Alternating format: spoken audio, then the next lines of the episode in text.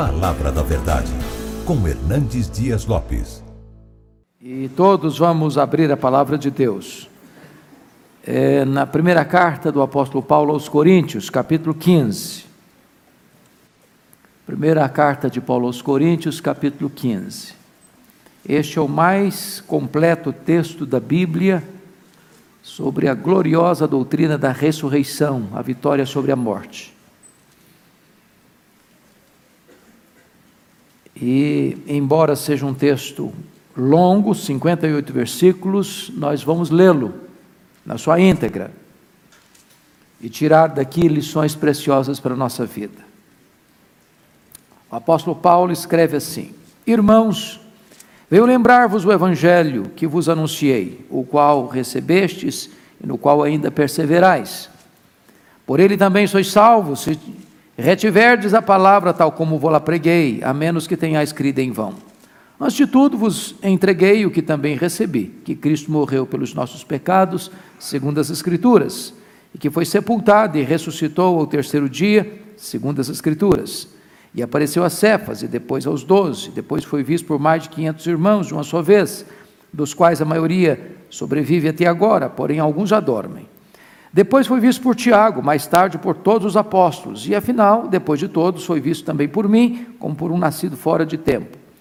Porque eu sou o menor dos apóstolos, que mesmo não sou digno de ser chamado apóstolo, pois persegui a igreja de Deus. Mas pela graça de Deus sou o que sou, e a sua graça que me foi concedida se não se tornou vã, pois antes trabalhei muito mais do que todos eles, todavia não eu, mas a graça de Deus comigo.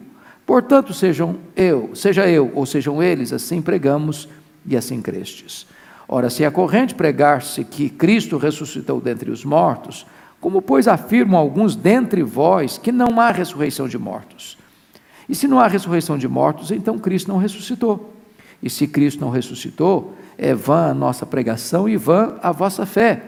E somos tidos por falsas testemunhas de Deus porque temos asseverado contra Deus que ele ressuscitou a Cristo, ao qual ele não ressuscitou, se é certo os mortos não ressuscitam. Porque se os mortos não ressuscitam, também Cristo não ressuscitou. E se Cristo não ressuscitou, é vã a vossa fé e ainda permaneceis nos vossos pecados. E ainda mais, os que dormiram em Cristo pereceram. Se a nossa esperança em Cristo se limita apenas a esta vida, somos os mais infelizes de todos os homens. Mas de fato, Cristo ressuscitou dentre os mortos, sendo ele as primícias dos que dormem. Visto que a morte veio por um homem, também por um homem veio a ressurreição dos mortos. Porque assim como em Adão todos morrem, assim também todos serão vivificados em Cristo. Cada um, porém, por sua própria ordem. Cristo as primícias, depois os que são de Cristo na sua vinda. E então virá o fim, quando ele entregar o reino ao Deus e Pai, quando houver destruído todo o principado, bem como toda potestade e poder, porque convém que ele reine até que haja posto todos os inimigos debaixo dos pés. O último inimigo a ser destruído é a morte, porque todas as coisas sujeitou, sujeitou debaixo dos pés. E quando diz que todas as coisas lhe estão sujeitas, certamente exclui aquele que tudo lhe subordinou. Quando, porém, todas as coisas lhe estiverem sujeitas, então o próprio filho também se sujeitará àquele que todas as coisas lhe sujeitou, para que Deus seja tudo em todos. De outra maneira, que farão os que se batizam por causa dos mortos? Se absolutamente os mortos não ressuscitam, por que se batizam por causa deles? E porque também nós nos expomos a perigo a toda hora. Dia após dia morro. Eu protesto, irmãos, pela glória que tenho em vós outros, em Cristo Jesus, nosso Senhor. Se como homem lutei em Éfeso com feras, que me aproveita isso? Se os mortos não ressuscitam, comamos e bebamos, que amanhã morreremos. Não vos enganeis, as más conversações corrompem os bons costumes. Tornai-vos a sobriedade, como é justo, e não pequeis, porque alguns ainda não têm conhecimento de Deus. Isto digo para vergonha vossa. Mas alguém dirá: Como ressuscitam os mortos? Em que corpo vem? Insensatos, o que semeias não nasce, se primeiro não morrer. E quando semeias, não semeias o corpo que há de ser, mas o simples grão, como de trigo ou de qualquer outra semente. Mas Deus lhe dá corpo como lhe aprouve dar, e a cada uma das sementes o seu corpo apropriado. Nem toda a carne é a mesma, porém, uma é a carne dos homens, outra dos animais, outra das aves e a outra dos peixes. Também há corpos celestiais e corpos terrestres, e sem dúvida, uma é a glória dos celestiais e outra dos terrestres. Um é a glória do sol, outro é a glória da lua e outra das estrelas, porque até entre estrela e estrela há diferenças de esplendor. Pois assim também é a ressurreição dos mortos. Semeia-se corpo na corrupção, ressuscita-se na incorrupção. Semeia-se em desonra, ressuscita-se em glória. Semeia-se em fraqueza, ressuscita em poder. Semeia corpo natural, ressuscita corpo espiritual. Se há corpo natural, há também corpo espiritual. Pois assim está escrito: o primeiro homem, Adão, foi feito alma vivente. O último, Adão, porém, é espírito vivificante.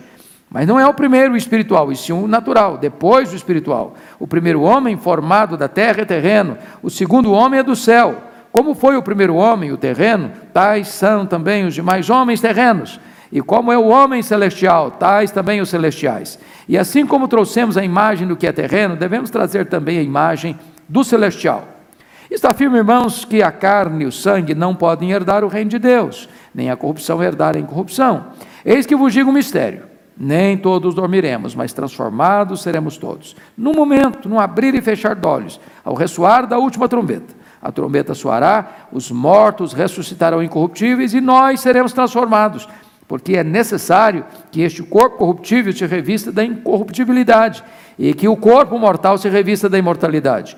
E quando este corpo corruptível se revestir de incorruptibilidade, o que é mortal se revestir de imortalidade, então se cumprirá a palavra que está escrita: tragada foi a morte pela vitória.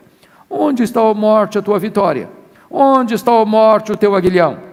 O aguilhão da morte é o pecado, e a força do pecado é a lei. Graças a Deus, que nos dá a vitória por intermédio de nosso Senhor Jesus Cristo. Portanto, meus amados irmãos, sede firmes, inabaláveis e sempre abundantes na obra do Senhor, sabendo que no Senhor o vosso trabalho não é vão.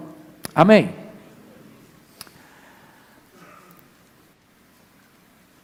Meus amados, é, esse texto foi escrito para a igreja de Corinto. E Corinto era a capital da Caia. E esta província era a nossa conhecida Grécia. Então, esse texto está sendo escrito para os gregos. E vocês bem sabem que os gregos acreditavam na imortalidade da alma, mas os gregos não acreditavam na ressurreição do corpo. Isso porque os gregos pensavam de uma forma dualista. Eles achavam que o espírito é essencialmente bom e a matéria é essencialmente má. Bom, ao crerem nisso, eles não acreditavam nem na criação, nem na encarnação, nem na ressurreição. Para um grego, a morte era a libertação da alma da prisão do corpo. Para a cabeça de um grego, falar em ressurreição era um contrassenso e um anticlímax, porque seria a volta da alma que foi liberta do corpo na morte para dentro do corpo outra vez. Então, os gregos não acreditavam em ressurreição. A influência grega foi tal que influenciou os saduceus, que coordenavam o sacerdócio judaico. Vocês se lembram que os saduceus não acreditavam em ressurreição.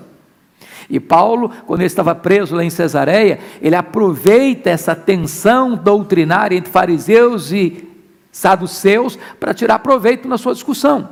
E ele afirma lá que ele estava sendo preso e, e perseguido por causa da esperança da ressurreição. Claro que com isso ele pega os fariseus para o lado dele e já enfrenta logo a resistência dos saduceus. Pois bem, o que estava acontecendo na igreja? Confira comigo o versículo 12. Ora, se é corrente pregar-se que Cristo ressuscitou dentre os mortos, como, pois, afirmam alguns dentre vós, note, não é alguns fora de vós, não, alguns dentre vós que não há ressurreição de mortos. O que, que você está concluindo aí? Para os gregos, o fato da ressurreição de Cristo ter sido assim, um fato tão incontroverso, eles até aceitavam que Cristo tinha ressuscitado mesmo. Bom, mas ele é Deus. Ele é o filho de Deus. Ele é único, ele é singular na história. Mas alguns membros da igreja de Corinto estavam negando a possibilidade dos crentes que morreram ressuscitarem. É isso que ele está dizendo aí. Como, pois, afirma alguns dentre vós que não há ressurreição de mortos? Então, Paulo, neste capítulo, está defendendo uma tese. Qual é a tese? Você ou aceita o pacote todo ou rejeita o pacote todo. Se você crê que Jesus ressuscitou, você tem que necessariamente acreditar que os mortos também vão ressuscitar. Agora, se você está dizendo que os mortos não ressuscitam, então você não pode defender a tese que Cristo ressuscitou. Ou você aceita que os mortos ressuscitam em virtude do fato que Cristo ressuscitou, ou então você tem que negar que Cristo ressuscitou se você não acredita em ressurreição de mortos. E daí Paulo então desenvolve essa tese ao longo desse texto. Esse capítulo poderia ser dividido em três pontos principais. Primeiro, a ressurreição em relação ao passado é um fato histórico. É o que ele prova dos versos 1 a 11. Segundo, a ressurreição no presente é um artigo de fé. É o que ele diz dos versos 12 a 19. Mas em terceiro lugar, a ressurreição no futuro é uma esperança bendita do povo de Deus. Versos 20 a 57. Eu gostaria de abordar esse texto entretanto, sob outra perspectiva. Primeiro, eu gostaria de olhar com vocês o fato da ressurreição. E notem comigo como é que Paulo prova essa tese. Irmãos, venham lembrar-vos o evangelho que vos anunciei. Então, ele está recordando que ele anunciou para os gregos o evangelho, o qual recebestes e no qual ainda perseverais. Por ele também sois salvos.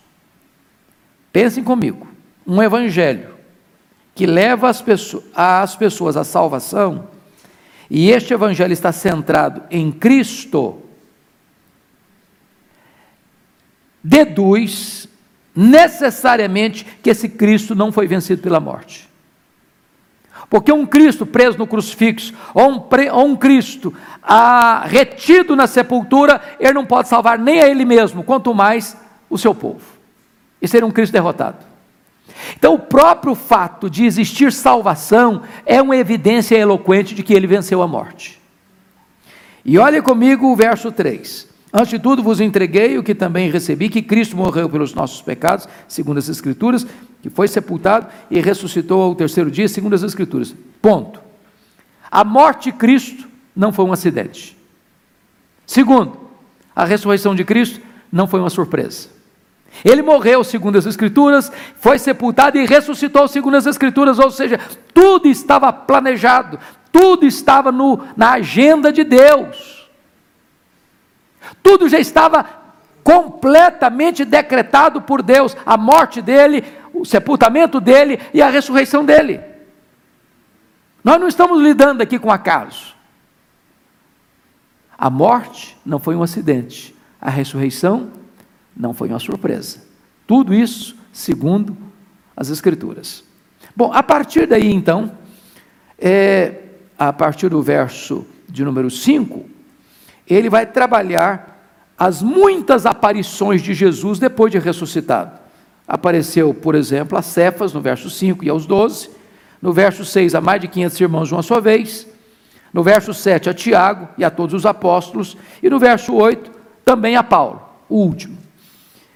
Aí você nota que ele cita no verso 6 um fato muito curioso. Ele apareceu a mais de 500 irmãos de uma única vez. E ele diz: dos quais a maioria sobrevive até agora. Imagine que essas pessoas dissessem assim: Ô Paulo, nós não vimos nada, não. Você está falando em 500 irmãos. Que 500 irmãos são esses? Que negócio é esse? Que afirmação mais infundada é essa? O próprio fato da maioria desses 500 irmãos, quando Paulo escreve a carta, estarem ainda vivos, era uma evidência eloquente que Paulo estava falando de um fato histórico incontroverso. Então preste bem atenção, meus irmãos, não há nenhuma outra doutrina do cristianismo mais atacada do que a doutrina da ressurreição. Lá no primeiro século mesmo, quando Jesus ressuscitou, deram uma gorjeta lá para os guardas mentirem, para dizer que ele não tinha ressuscitado coisa nenhuma, o corpo já tinha sido roubado.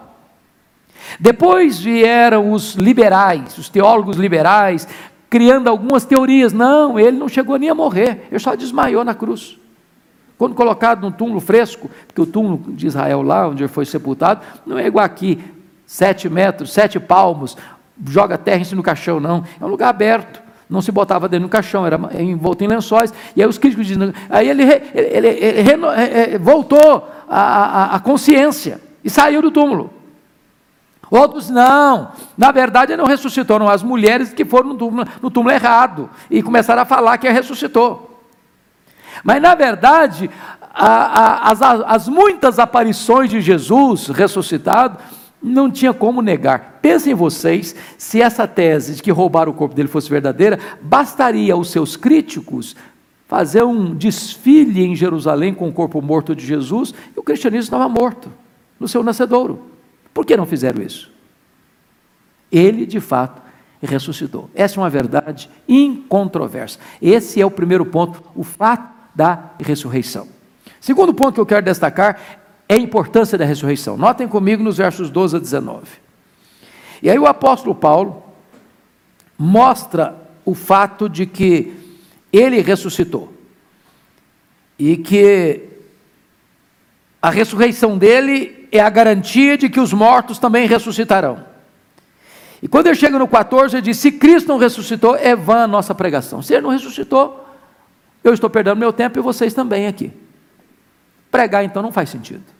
Pregar um Cristo vencido, um Cristo morto, um Cristo derrotado, um Cristo fracassado, não tem sentido. Isso não é evangelho. São más novas e não boas novas. Segundo, se ele não ressuscitou, é vã a vossa fé. Então o que você está crendo? Você está crendo num mito, você está crendo numa utopia, você está crendo numa fantasia, você não está crendo numa verdade. Então a sua fé é vã se Cristo não ressuscitou. Terceiro, versículo 15: se Cristo ressuscitou, nós somos tidos por falsas testemunhas de Deus, porque se eu estou dizendo que Deus o ressuscitou e ele não ressuscitou, eu estou dizendo que Deus fez o que ele não fez. E isso é falso testemunho. Dizer que alguém fez o que ele não fez.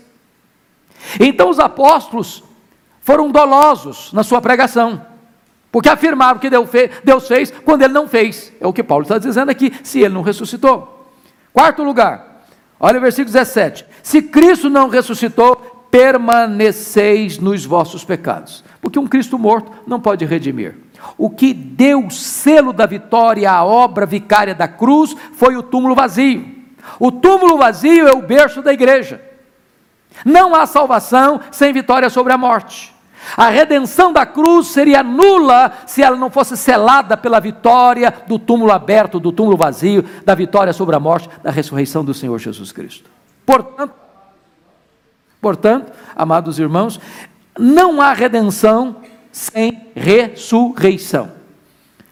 Notem quinto lugar, versículo 18. E ainda mais os que dormiram em Cristo pereceram. Então pensa comigo aqui uma coisa. Quantos de nós já tiveram um momento às vezes até difícil de ir para um funeral de um parente, de um ente querido? Uma pessoa crente. Ali houve lágrimas, é verdade, mas ali houve também consolo segurança, paz.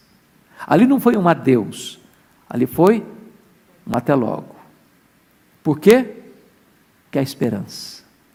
O apóstolo Paulo escreveu aos Tessalonicenses dizendo assim para eles: Eu não quero que vocês sejam como os demais, que não têm esperança. Você já foi num funeral de uma pessoa que não é crente? O desespero, a dor, a angústia. O que Paulo está dizendo é que se Cristo não ressuscitou, essa esperança que nutrimos é falsa. Mas em último lugar, ele diz o seguinte no verso 19: Se Cristo não ressuscitou, somos os mais infelizes de todos os homens. Não importa se você é rico, se você é pobre, não importa se você é doutor, se você é analfabeto, não importa se você mora na cidade ou no campo, não importa se você é alguém famoso ou uma pessoa desconhecida, não importa. Se a sua vida se limita apenas às coisas do aqui e do agora, se a sua vida está apenas circunscrita ao berço, à sepultura, então você é uma pessoa muito infeliz. Falta a você transcendência falta você significado, falta você esperança do eterno. Então, Paulo está mostrando, em segundo lugar, a importância absoluta da doutrina da ressurreição. Terceiro ponto que Paulo trabalha nesse texto é a ordem da ressurreição. Veja comigo os versos 20 a 34. Quando ele está argumentando esse fato, ele conclui no verso 20 assim: Mas de fato Cristo ressuscitou dentre os mortos, sendo ele as primícias dos que dormem. O que é primícia? Que vem primeiro. Dos que dormem. Agora, pensem comigo uma coisa. Quando você está falando dessa metáfora dos que dormem, você está falando do corpo ou da alma? O que é que dorme, o corpo ou a alma? O que dorme aqui é o corpo, não a alma. A alma não dorme. A alma não morre. A alma não entra em inconsciência. O que ele está dizendo aqui é que Cristo ressuscitou dentre os mortos, ele, ele é as primícias dos que estão mortos. Você pode argumentar, bom, mas eu já li na Bíblia que houve ressurreição do ministério de Elias, de Eliseu, o próprio Jesus ressuscitou o filho da viúva de Naim, a filha de Jairo, Lázaro. Como é que ele é a primícia? O primeiro. Ou as primícias. Por que, que ele. As primícias? Porque todas as pessoas que morreram e ressuscitaram, ressuscitaram num corpo normal, voltaram a morrer. Jesus foi a primeira pessoa que ressuscitou com um corpo de glória. Nunca mais voltou a morrer. Então, a ordem, qual é a ordem da ressurreição? Veja comigo o verso 23. Cada um, porém, por sua própria ordem. Cristo as primícias, depois os que são de Cristo, na sua vinda. Então vamos entender isso aqui. Vamos entender isso aqui. Quando é que a ressurreição vai acontecer? Vai acontecer na segunda vinda. É uma única ressurreição, não tem várias, é uma única. Vai ressuscitar crentes e não crentes, está lá em João capítulo 5, versículo 28. Aquele dia ouvirem a voz de Deus, os mortos ressuscitarão uns para a ressurreição da vida, outros para a ressurreição do juízo. Agora, como assim o verso 23 diz: Cada um, porém, por sua própria ordem, Cristo as primícias, depois os que são de Cristo, na sua vinda. Na sua vinda. Então preste bem atenção, meu irmão. O que, é que acontece quando um crente morre hoje? Para onde vai a sua alma? Se for uma pessoa kardecista, vai dizer: bom, a alma vai desencarnar e vai vagar, e vai aguardar o tempo de uma reencarnação. Se a pessoa for hum, de uma fé romana e crê naquilo que a igreja dela ensina, ele vai dizer que quando morreu, a alma vai para o purgatório, sofrer, não sabe se 100 anos, ou um mil anos, ou 10 mil anos, no fogo do purgatório, até ser purificada para entrar no céu. Se a pessoa tiver uma outra fé, ela vai dizer o seguinte: não, a alma, ao morrer, vai dormir também, com o corpo. Vai dormir. Vai lá para a sepultura dormir. Até a ressurreição. Mas se você subscreve o que a Bíblia ensina, o que, que você crê? Quando uma pessoa morre, para onde vai a sua alma? Diz a Bíblia, 2 Coríntios 5,8: morrer é deixar o corpo e habitar com o Senhor. Diz Filipenses 1, 23: morrer é partir para estar com Cristo, que é incomparavelmente melhor. Apocalipse 20 disse que as almas estão reinando com Cristo lá no céu. Portanto, a alma sobrevive sem o corpo, o corpo não sobrevive sem a alma. Você não é um corpo que tem uma alma, você é uma alma que tem um corpo. Então note você, o seu corpo foi feito pó. É pó e volta ao pó. Mas a sua alma é o sopro de Deus. Não dorme, não morre. No momento em que um crente salvo em Cristo morre, diz Hebreus, que o seu espírito é aperfeiçoado e entra na glória e começa a reinar com Cristo lá na glória. Esse estado, entretanto, não é de plena felicidade ainda, por quê? Porque ainda está faltando o quê? A ressurreição do corpo.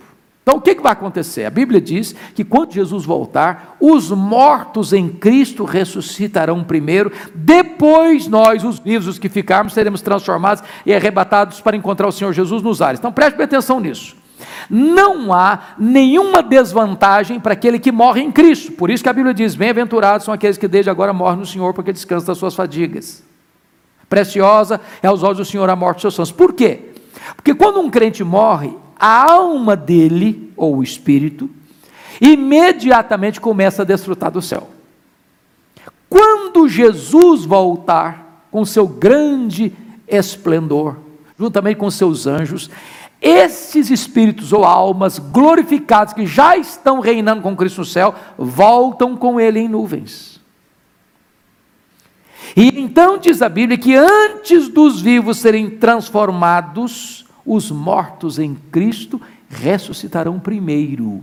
E este corpo agora ressuscitando, imortal, incorruptível, poderoso, glorioso, espiritual, celestial, esse corpo agora se une a essa alma que vem com Cristo em glória e então plenamente glorificados, corpo e alma, estaremos para sempre com o Senhor. E Paulo diz: "Consolai-vos uns aos outros com estas palavras".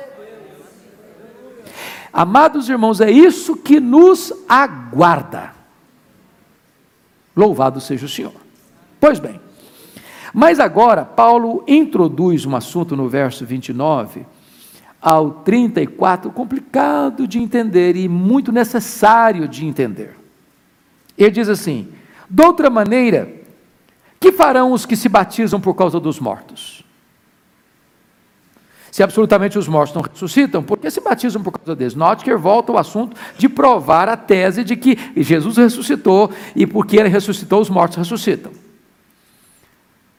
Tem desse negócio de batizar em favor dos mortos? Paulo está defendendo essa doutrina. Paulo crê nisso. Por que, que ele coloca isso aqui? É claro, meus irmãos, que Paulo não acredita nisso, Paulo não ensina isso, a Bíblia não ensina isso.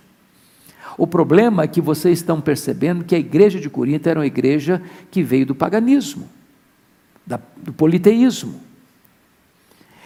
E ainda alguns resquícios desse paganismo estavam lá na igreja, como a influência grega, de não acreditar que o corpo pudesse ressuscitar. Então eles tinham essa prática de batizar em favor do fulano, para dar uma mãozinha para o fulano, que morreu. O que Paulo está argumentando é o seguinte: vocês não têm coerência. Vocês batizam em favor dos mortos, vocês estão dizendo que não tem ressurreição. Se não tem ressurreição, para que vocês se batizam em favor deles? Não é que Paulo está apoiando isso, não. Não é que Paulo está aprovando isso, não. Não é que Paulo está dando o seu selo de aprovação a essa prática, não. O que ele está dizendo é que eles estão sendo incoerentes, fazendo uma coisa e não acreditando na essência daquilo que estão fazendo. Quer ver outro exemplo dele? Se não há ressurreição, olha aí, versículo 30. Por que também nós nos expomos a perigos a toda hora? Dia após dia eu morro. Ele diz no verso 32: Enfrentei feras em Éfeso. Se não tem ressurreição de mortos, então, meus irmãos, comamos e bebamos, porque amanhã morreremos. Que, sabe o que aqui está dizendo? Para que, que o missionário vai lá para a janela 10 por 40 para ser preso, ser torturado? Pela sua fé. Para que, que alguém enfrenta hostilidade como os pais da igreja enfrentaram, como os mártires enfrentaram nas arenas de morte, nas, nos anfiteatros de morte, enfrentando feras, enfrentando gladiadores? Se não tem esperança do amanhã, se não tem ressurreição. Não faz sentido alguém se expor ao sofrimento se ele não acredita que os mortos vão ressuscitar. Se o túmulo é o último endereço nosso, então Paulo diz: comamos e bebamos, porque amanhã morreremos. Então, os epicureus é que estão com a razão e os cristãos estão errados. Agora, de fato, Cristo ressuscitou. Então nós temos esperança depois do túmulo. O nosso último endereço não é um túmulo gelado, o nosso último endereço é a casa do Pai, é a glória. Agora notem comigo o quarto ponto dessa mensagem, que é a natureza da ressurreição, e Paulo trata disso nos versos 35 a 49. Está aqui uma das partes mais empolgantes desse capítulo. Porque esta é a pergunta que você mais escuta ainda hoje. Como é que vai ser lá no céu? Como é que vai ser o nosso corpo? Será que nós vamos nos conhecer?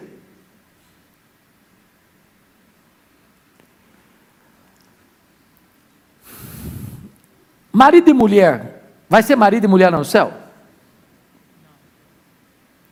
Você vai ser exatamente o pai do seu filho, da sua filha lá no céu, igual é aqui na terra? E se uma pessoa morre, por exemplo, com 100 anos, vai ser um vovozinho de bengala no céu? E se o aborto foi provocado e vai ser um feto glorificado no céu? São perguntas que as pessoas fazem.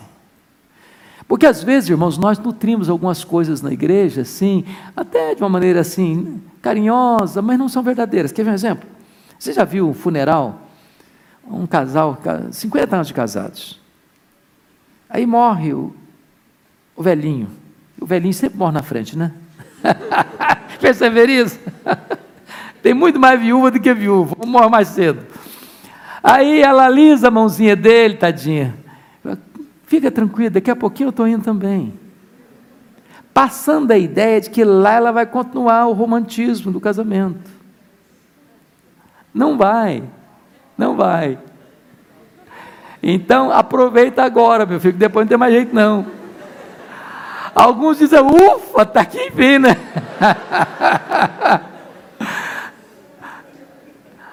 Agora, olha o que, que Paulo vai ensinar para nós. Como é que vai ser isso? Se você pergunta, vão conhecer? Mas é óbvio que vamos nos conhecer, meus irmãos. É óbvio.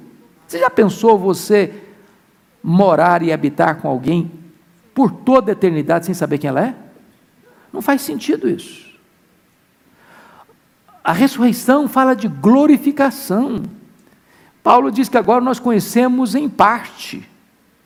Então conheceremos como também somos conhecidos. O que não vai ter no céu é a família Silva, Pereira, Oliveira. Não. Lá nós vamos ser uma só família. Lá você não vai amar mais a sua mãe, o seu pai, a sua esposa, o seu marido que foram aqui da terra, seu filho, sua filha, do que você vai amar Abel, Abraão, Isaac e Jacó. Seremos uma só família. Ah, pastor, mas e se eu chegar lá no céu e a minha mãe não estiver lá? Aí o céu vai perder a graça para mim no céu não vai ter lembranças amargas. Deus vai tirar dos nossos olhos toda lágrima. Agora, voltando à pergunta, como é que vai ser esse corpo? Eu gosto de Paulo, tenho, uma, tenho um carinho tão grande por Paulo, porque Paulo, ao escrever, sabendo que as pessoas iam fazer essa pergunta, ele mesmo faz, ele mesmo responde. E sabendo que a pergunta era assim tão comum, ele diz assim: em que corpo vem? Insensato. Você já chama a pessoa que faz pergunta de insensato. Insensatos. E aí ele vai ilustrar isso com três figuras. Preste atenção comigo. A primeira figura, a figura da semente, no verso 36. Insensato, o que semeias não nasce, se primeiro não morrer. Segunda figura, figura da carne. Olha o versículo 39. Nem toda a carne é a mesma. Terceiro, a figura dos astros, versículo 40. Também há corpos celestiais e corpos terrestres. Então vamos pegar essas figuras. Em que corpo vem? Aí Paulo diz o seguinte: olha, vamos pensar numa semente. Vamos pensar numa semente. O corpo é uma semente. Então todo sepultamento é uma semeadura. Você já viu o concurso de beleza de semente? Não tem. Mas tem de fruto, tem de flores, tem de árvores. Então a primeira coisa que Paulo está ensinando aqui é o seguinte: que na ressurreição vai ter continuidade e descontinuidade. O que é continuidade? A mesma semente que você semeia é essa que vai nascer. Quando morre o Zé da Silva, não é o Antônio Pereira que ressuscita, é o Zé da Silva. Quando morre o crente, não é o ímpio que vai ressuscitar, é o crente. Quando morre o ímpio, não é o crente que vai ressuscitar, é o ímpio. Na morte não muda ninguém. Isso é a continuidade. Qual é a descontinuidade? É que esse corpo que vai ser semeado, ele tem algumas marcas. Primeiro, confira comigo, por gentileza, o que está escrito no versículo 42. Pois assim também é a ressurreição. Semeia esse corpo na corrupção, ressuscita-se na incorrupção. O que é, é corrupção? O nosso corpo, irmãos, nasce assim, lisinho, bonitinho, vai crescendo, vai ficar mais bonito ainda, vai ficar mais bonito ainda, daqui a pouquinho o brilho vai apagando, daqui a pouquinho a pele vai ficando enrugada, daqui a pouquinho os olhos ficam embaçados, daqui a pouquinho as mãos ficam flácidas, daqui a pouquinho as pernas ficam bambas, daqui a pouquinho os joelhos ficam trôpegos, daqui a pouquinho nós estamos encarquilhados. Daqui a pouquinho, daqui a, pouquinho a beleza foge da gente. Esse corpo que fica velho, que fica cansado, que fica doente, que fica caquético, é sepultado. Corpo que vai brotar daí, olha o verso 42, ressuscita-se na incorrupção. Esse corpo nunca mais vai ficar velho, vai ficar cansado, vai ficar estressado. Preste atenção: o corpo da ressurreição jamais brigará nem com o espelho, nem com a balança. Alívio para nós, não?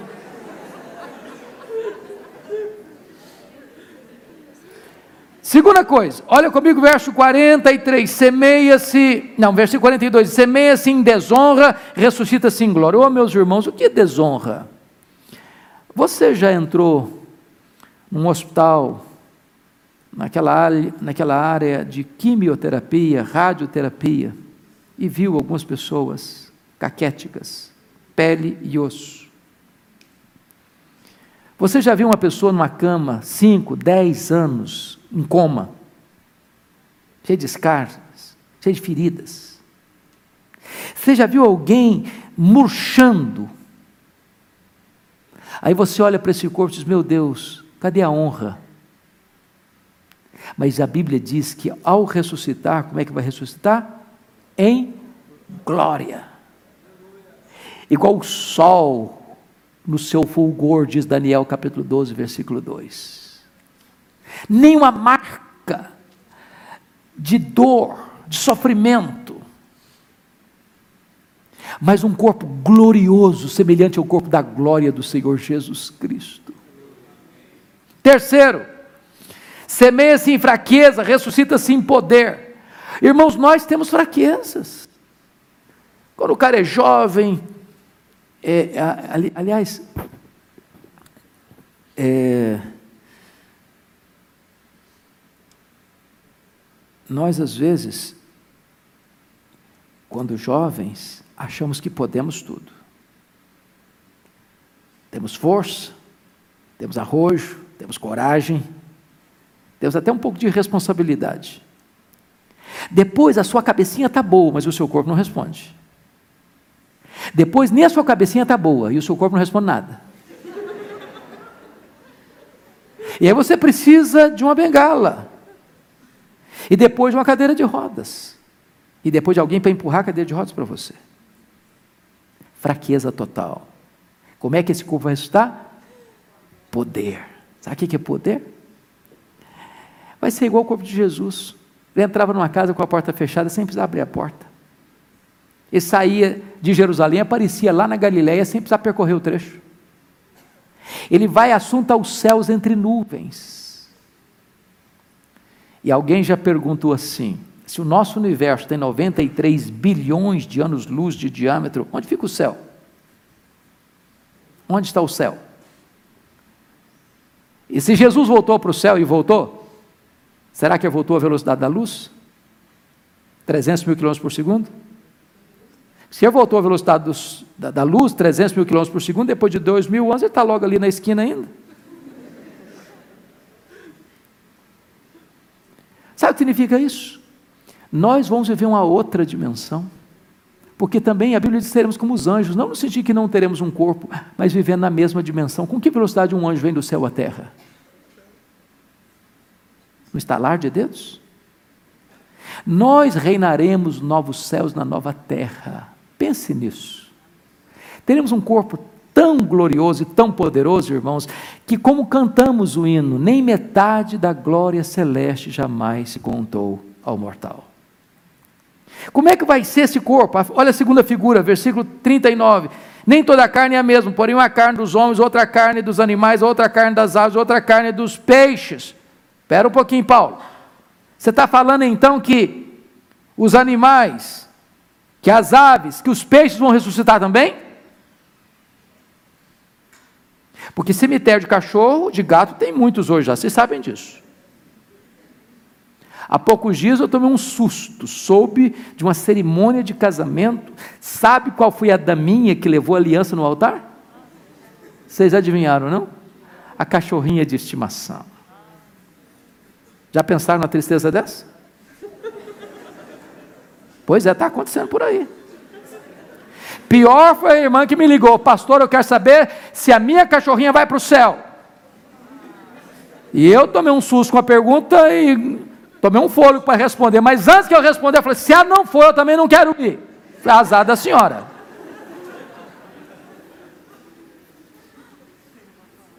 Pense comigo uma coisa, agora pense comigo o que, que Paulo está ensinando. Ele não está ensinando que animal vai ressuscitar, que peixe vai ressuscitar, que passarinho vai ressuscitar. Mas pense comigo: morre um homem, se sepulta, daqui a 100 anos, o corpo dele virou o quê? Pó. Aí morre o cachorrinho de estimação da família, botou na mesma sepultura, daqui a 100 anos virou o quê? Pó. Daqui a 100 anos morre o peixinho do aquário. Você jogou na mesma sepultura, daqui a 100 anos virou o quê? Pó. Daqui a 100 anos morreu o passarinho de estimação na mesma sepultura. Daqui a 100 anos virou o quê? Pó. Na mesma sepultura. E no dia da ressurreição? Como é que vai ser? O que Paulo está dizendo é que Deus sabe distinguir o que é pó de homem, o que é pó de animal, o que é pó de peixe, o que é pó de pássaro. O que vai ressuscitar é pó de homem. Alguém pergunta, pastor, mas e, e esse negócio de incinerar que fala? Cremar, de cremar. Como é que fica cremar? E como é que fica? Não... Pensa comigo nas torres gêmeas. Quantos graus centígrados ali? 3 mil graus centígrados. Virou poeira. Se Deus do nada trouxe o universo, não importa se tem poeira, se tem pó, ou se só tem energia, Deus sabe distinguir o que é homem, o que é ser humano. E naquele glorioso dia, os que estão no pó da terra se levantam para a ressurreição da vida. Terceira figura está aí no versículo 40. Também há corpos celestiais e corpos terrestres. Sem dúvida, um é a glória dos celestiais, é outra dos terrestres. Uma a glória do sol, outra a glória da lua, outra a glória das estrelas, porque até entre estrelas e estrelas há diferença de esplendor. O que, que Paulo está ensinando aqui? O que ele está ensinando aqui talvez seja um bom exemplo ou ilustração do que é galardão. Embora todos que são salvos vão brilhar no firmamento, na glória eterna, nem todos os corpos terão o mesmo brilho.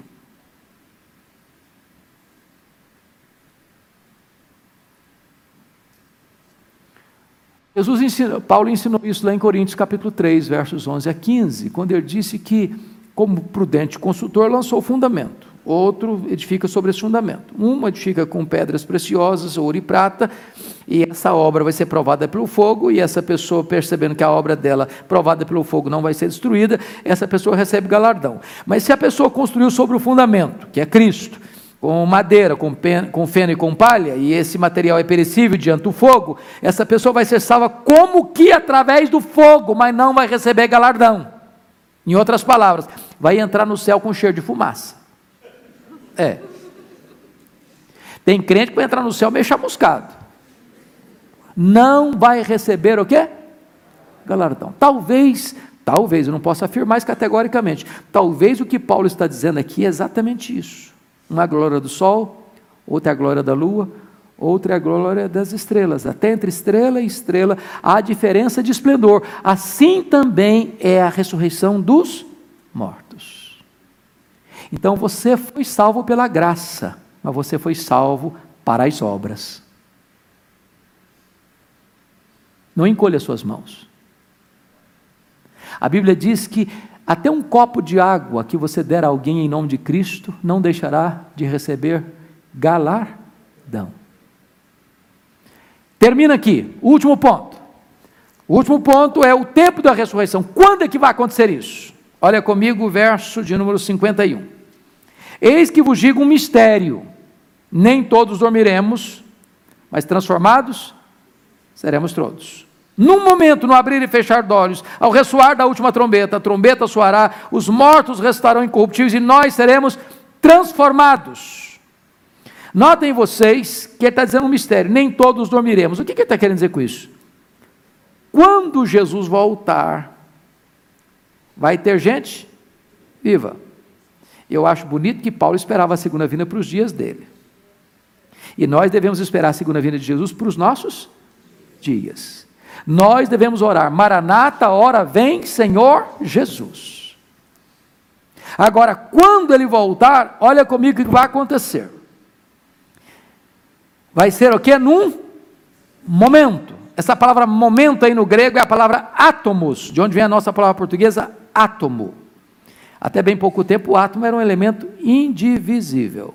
E essa palavra é usada para o faiscar da estrela, para o dadejar da cauda de um peixe, ou para o faiscar dos seus olhos. É com essa rapidez que Jesus volta. Não dá para se preparar na última hora. Tem que estar preparado. Perguntaram para João Wesley assim: João Wesley, o que, que você gostaria de estar fazendo quando Jesus voltar? Ele respondeu: Eu gostaria de estar fazendo o que eu faço todo dia. Todo dia eu estou preparado. Todo dia estou aguardando a volta de Jesus. Agora, notem comigo que coloca no Paulo coloca no verso 53 assim: porque é necessário, não é possível, não, não é uma, uma, possibilidade, não. É necessário que este corpo corruptível se revista da incorruptibilidade e que o corpo que é mortal se revista da imortalidade. E aí Paulo começa a olhar para a morte como uma entidade. Uma entidade que a Bíblia chama do último inimigo a ser vencido. Uma entidade que em Apocalipse 20 vai ser lançada no lago do fogo. E aí Paulo, ao olhar esta gloriosa doutrina da ressurreição e como Jesus Cristo matou a morte com a sua morte ao ressuscitar dentre os mortos, ele olha bem na cara da morte e lança um desafio. Onde está, a morte, a tua vitória? Onde está, a morte, o teu aguilhão? E ele dá um suspiro na alma e diz: Tragada foi a morte pela vitória. Ele solta uma palavra de gratidão, dizendo: Graças a Deus que nos dá a vitória por intermédio de nosso Senhor Jesus Cristo. Nós não precisamos ter medo da morte. A morte morreu na morte de Cristo, e Ele é a ressurreição e a vida, e quem vive nele crê não morrerá eternamente, mas já passou da morte para a vida. Temos rica esperança. Mas aí Paulo conclui, no verso 58. E a conclusão de Paulo quase que é incompreensível para nós. Porque dá a impressão que ele saiu para tomar um cafezinho. Quando voltou, esqueceu o assunto que estava falando. Parece que não tem nada a ver com, com 57 versículos anteriores que ele disse. Olha como é que ele conclui no verso 58. Portanto, meus irmãos, sede firmes, inabaláveis e sempre abundantes na obra do Senhor, sabendo que no Senhor o vosso trabalho não é vão. Paulo não falou nada disso ao longo desse texto. Você conclui o assunto lá em cima. E agora desce. Na verdade, ele não estava tomando um cafezinho, coisa nenhuma, e nem estava desligado do assunto, coisíssima nenhuma. O que Paulo está falando é o seguinte: doutrina precisa ser conectada com a vida.